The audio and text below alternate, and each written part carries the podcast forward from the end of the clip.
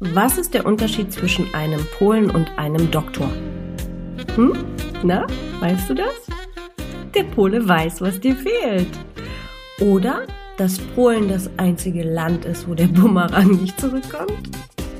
Dann hätte ich noch im Angebot, treffen sich zwei Türken und es kommen 30. Oder ein Bayer hat sich verwirrt und fragt einen Türken, der des Weges kommt. Entschuldigung, wo geht's denn dort noch zu Aldi? Der Türke verbessert zu Aldi. Darauf der Bayer, ach, Aldi hat schon zu. Ich darf meinen bayerischen Dialekt noch üben, denn ich bin ja gerade nach Bayern gezogen. Aber das ist heute der witzige Einstieg in die kulturelle Folge wo wir uns mit den beiden Kulturen Polen und der Türkei beschäftigen. Und der Titel dieser Folge heute ist, was dich als Führungskraft über die polnische und türkische Kultur interessieren wird. Ich wünsche dir ganz viel Spaß und Freude dabei. In einer Welt der ständigen Veränderung dürfen Unternehmen und alle Führungskräfte meiner Meinung nach lernen, das volle Potenzial ihrer Mitarbeiter zu entfalten. Viele Unternehmen sagen, sie wollen ihre Mitarbeiter entwickeln und wachsen lassen und ihnen berufliche Entwicklung bieten, doch ich kenne kaum Unternehmen, wo das wirklich in den festen Strukturen mit enthalten ist. Und einer der Wege auf unserer interkulturellen Reise ist, die verschiedenen Kulturen kennenzulernen. Das erleichtert dir nicht nur das Führen, sondern auch die Potenziale deiner Mitarbeiter frühzeitig erkennen zu können. Um eine Interkultur in deinem Unternehmen, Team oder Organisation schaffen zu können und Menschen und Stärken gerecht führen zu können, brauchst du kulturelles Know-how.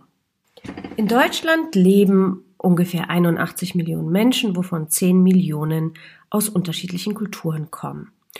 Und die türkischen Mitbürger sind mit 1,5 Millionen die größte Gruppe. Darauf folgen die Polen mit circa 800.000, wobei das nur die Zahl ist, die einen polnischen Pass besitzt. Es gibt mit Sicherheit auch noch noch mal so viele oder ähnlich viele, die in Deutschland leben, die einen deutsch-polnischen oder einen deutschen Pass besitzen.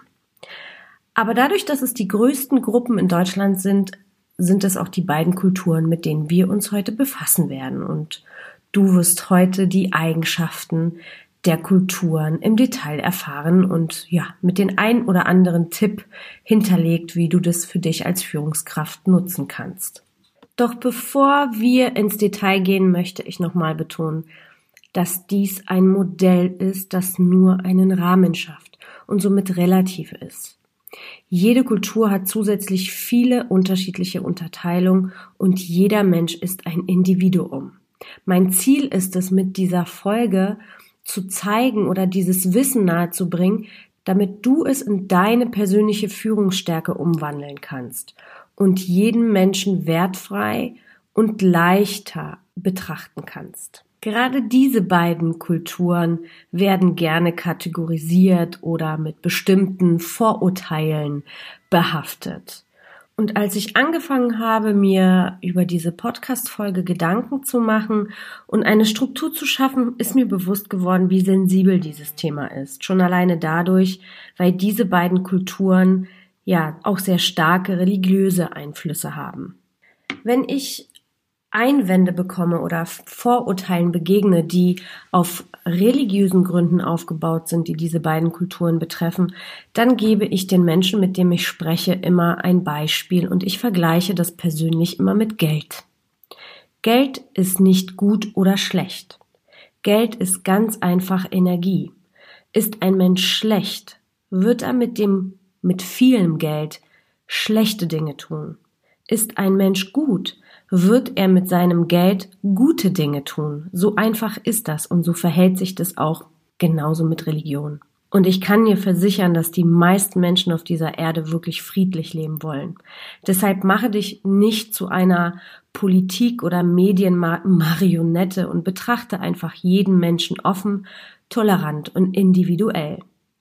Mein Ziel ist, alle Kulturen näher zu bringen, sich kennenzulernen, sich offen, wertfrei, tolerant und auf Augenhöhe im Beruf begegnen zu können. Denn Wertungen, die wir haben, entstehen meistens aus Unsicherheit oder aus der Unkenntnis dem Unbekannten gegenüber.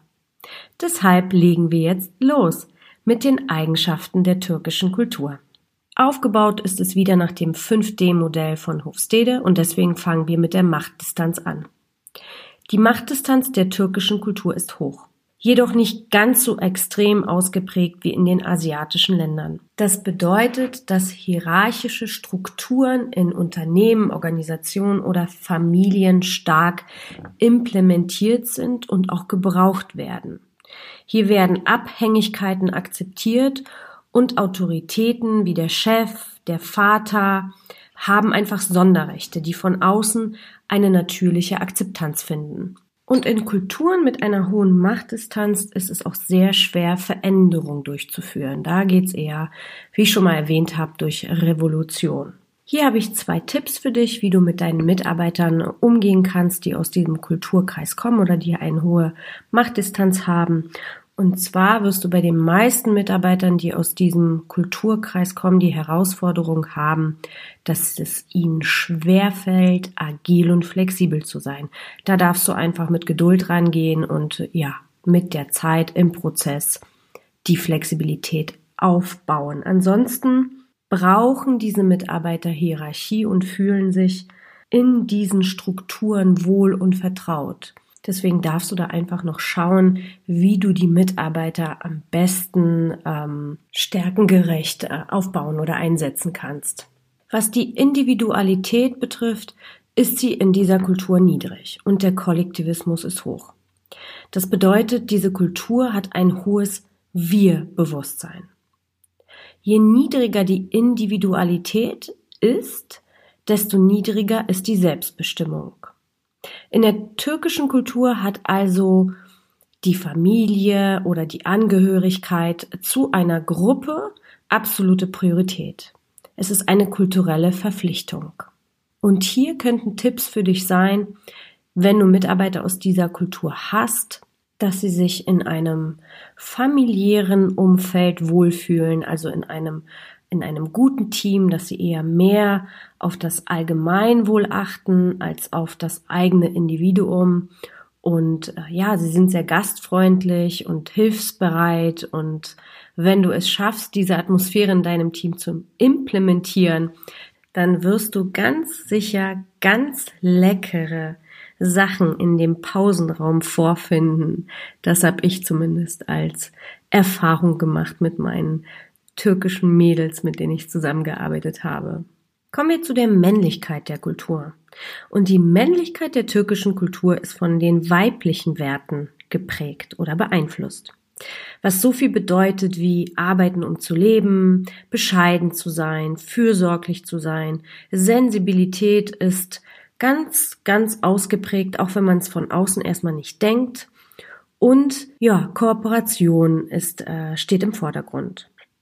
Hier spielt die Konkurrenzbereitschaft oder Leistungsorientierung eine untergeordnete Rolle, was aber nicht bedeutet, dass die türkische Kultur nicht leistungsorientiert sind. Es stehen einfach andere Werte mehr im Vordergrund.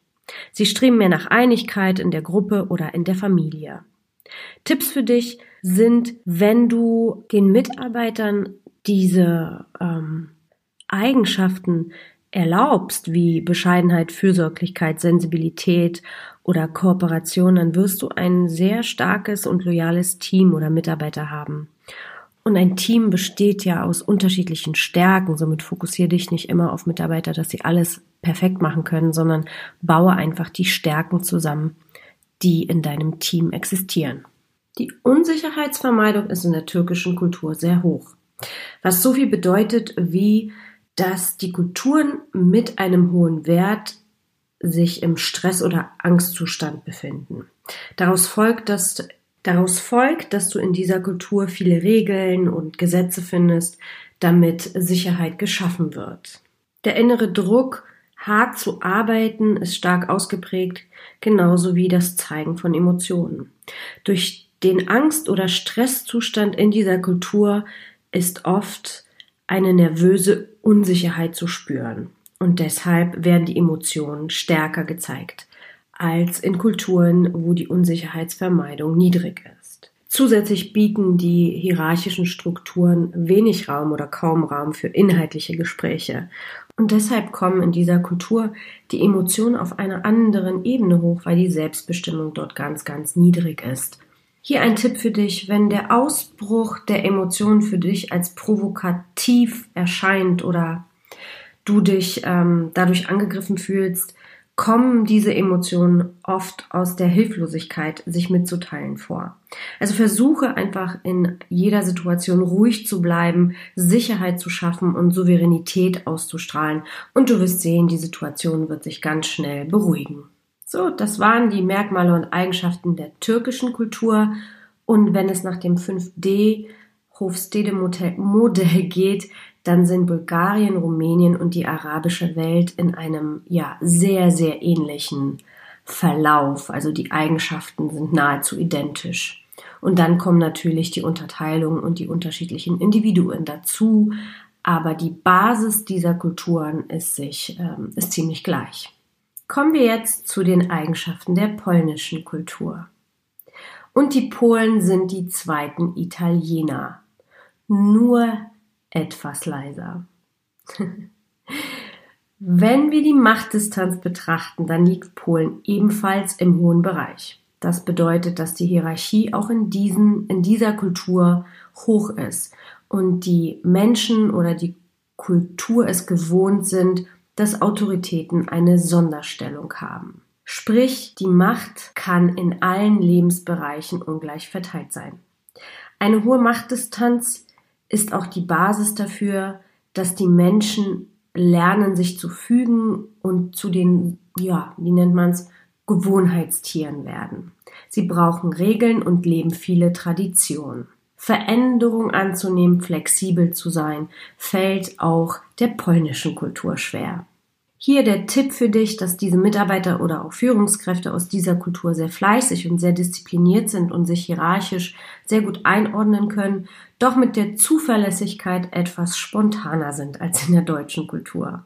Sie lassen andere Meinungen und andere Perspektiven schwer zu und brauchen deine Unterstützung als Führungskraft beim Ausbau der Flexibilität oder Agilität. Die zwischenmenschliche Beziehung und dessen Pflege ist ein positiver Aspekt der polnischen Kultur und bringt Vorteile in deinem Team. Was die Individualität betrifft in der polnischen Kultur, ist sie hoch. Das ist der erste Unterschied, der erste ähm, erhebliche Unterschied zum Beispiel ähm, zum Unterschied der türkischen Kultur. Das bedeutet, dass die Polen ein hohes Ich-Bewusstsein haben und Selbstbestimmtheit ihnen wichtig ist. Sie haben eine eigene Meinung und fühlen sich sich selbst gegenüber verpflichtet. Sie legen viel Wert auf Bildung und auf äußere Erscheinung. Bei den Polen ist erstmal alles kein Problem. Vielleicht werdet ihr das kennen, das, den Satz. Kein Problem, kein Problem. Ne? Bis sie das bekommen, was sie haben möchten. Und erst danach werden sich Gedanken gemacht, wie die Umsetzung stattfinden wird. Also ein bisschen wie die Italiener. Tipps für dich in diesem Fall, wenn du dir unsicher bist mit einem äh, Mitarbeiter aus der polnischen Kultur oder dir etwas nicht eindeutig genug ist, dann gehe ins Detail und stelle mir Fragen. So wirst du schnell herausfinden, wie standhaft das Vorgehen wirklich ist. Ein Vorteil der polnischen Kultur ist, dass der individualistische Ehrgeiz sie in Richtung Erfolg bringen kann, wenn sie es wollen. Und ja, es ist immer sehr hilfreich, die Erwartung ganz, ganz klar zu kommunizieren. Wenn wir über die Männlichkeit der polnischen Kultur sprechen, dann ist sie hier auch hoch. Auch das ist ein Unterschied zu der türkischen Kultur. Sie haben einen unglaublichen Ehrgeiz und den Drang, die Leistung zu übertreffen. Sie mögen Statussymbole und bewundern erfolgreiche Menschen oder Autoritäten. Die polnische Kultur ist auch ganz gut darin, sich zu beschweren oder zu nörgeln und sie neigen manchmal dazu zu polarisieren. Das kann geschichtliche Hintergründe haben, da Polen ein sehr lange, ein, ein sehr lange, haha, ein lang unterdrücktes Land war. Und manchmal spiegelt sich solche Sachen einfach in der Kultur nochmal wieder. Positive Eigenschaft der Polen ähm, ist, dass sie sehr gastfreundlich, ich kann schon nicht mehr sprechen, dass sie sehr gastfreundlich sind und äh, gesellig. Tipp für dich hier in diesem Fall, reden und erklären hilft. wenn, du, wenn dir etwas nicht gefällt, spreche es ganz klar an und arbeite dich vor. Der Ehrgeiz der polnischen Mitarbeiter oder aus der polnischen Kultur stammenden Mitarbeiter wird sie immer motivieren, die eigenen Fehler zu beheben. Nähe schaffen und Vertrauen aufbauen ist ganz wichtig, da die Hierarchie hoch ist und Autoritäten bewundert werden. Und das schafft eine Hemmschwelle ähm, zu Führungskräften oder zu Vorgesetzten. Und deswegen ist es wichtig, Vertrauen aufzubauen. Dann wirst du auch ja entspannter ähm, mit den Mitarbeitern oder die Mitarbeiter mit dir entspannter umgehen können und natürlich auch weitaus mehr Informationen dadurch herauskommen, weil, weil die Hemmschwelle der Kommunikation einfach nicht mehr da ist. Wenn du mit diesen Mitarbeitern Schwierigkeiten hast, dass sie nicht autonom arbeiten, dann kann es auch daran liegen, dass sie aus Respekt bestimmte Tätigkeiten nicht angehen oder sich nicht trauen anzugehen. Deswegen ist es wichtig, die Verantwortung klar zu kommunizieren oder den Punkt davor Vertrauen aufzubauen. Das hilft, um sich da einfach ähm, ja entgegenzukommen. Der letzte Punkt ist die Unsicherheitsvermeidung und da ist die polnische Kultur wieder der türkischen sehr ähnlich, denn hier liegen sie auch im hohen Bereich. Das bedeutet, sie gehen ungerne Risiken ein und bleiben lieber in der Komfortzone und präferieren lieber das Bekannte. Sie, sie sind oft achtsam und ängstlich und brauchen viele Gesetze und Richtlinien und auch hier ist die Sicherheit ein ganz, ganz wichtiger Punkt. Auch in der polnischen Kultur sind die Emotionen ähm, stark ausgeprägt, da die Unsicherheitsvermeidung, ähm, wenn, die, wenn die Unsicherheitsvermeidung sehr hoch ist, dann befindet sich diese Kultur in einem hohen Stress- und Angstzustand. Und das fördert natürlich ähm, die Emotionen.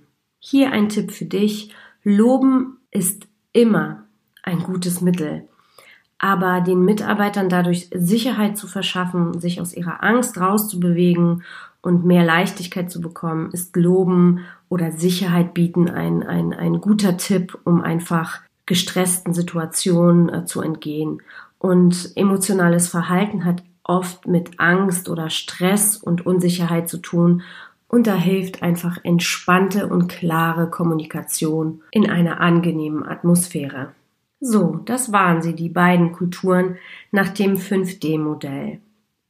Bei einigen türkischen und polnischen Führungskräften oder Mitarbeitern, die in Deutschland leben, werden sich kulturelle Eigenschaften durch das Umfeld verschieben.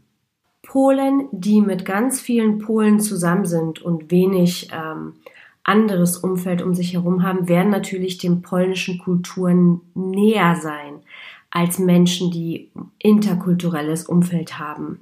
Genauso verhält sich das auch mit türkischen Mitarbeitern. Wenn sie ein Multikulti-Umfeld haben, dann ähm, werden sie sich mit Sicherheit in einigen äh, Merkmalen von der Kultur entfernen und andere Merkmale annehmen. Und wenn sie ähm, viel oder ausschließlich in der türkischen Kultur sich befinden, dann wird das doch recht nah an, an, den, an dem Modell von, äh, von Hofstede sein. Deshalb, also nutze das für dich nur als Basis und äh, betrachte jeden individuell. Aber es hilft dir zumindest gewisse Grundlagen zu verstehen und bestimmte Verhaltensweisen leichter zu, ähm, ja, zu deuten. Ich hoffe, dass dir deine und meine kulturelle Reise gefallen hat und dass sie die Unterschiede der deutschen Kultur, der türkischen Kultur und der polnischen Kultur klar geworden sind. Die Unterschiede zur deutschen Kultur gab es in, äh, in dem Beitrag oder in der Folge eine Woche zuvor. Das kannst du dann da nochmal nachhören oder nachlesen.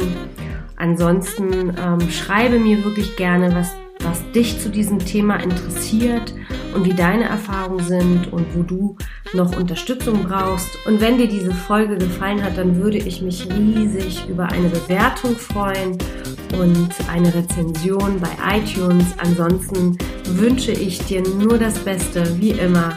Bis nächste Woche. Cheers, deine Goscha.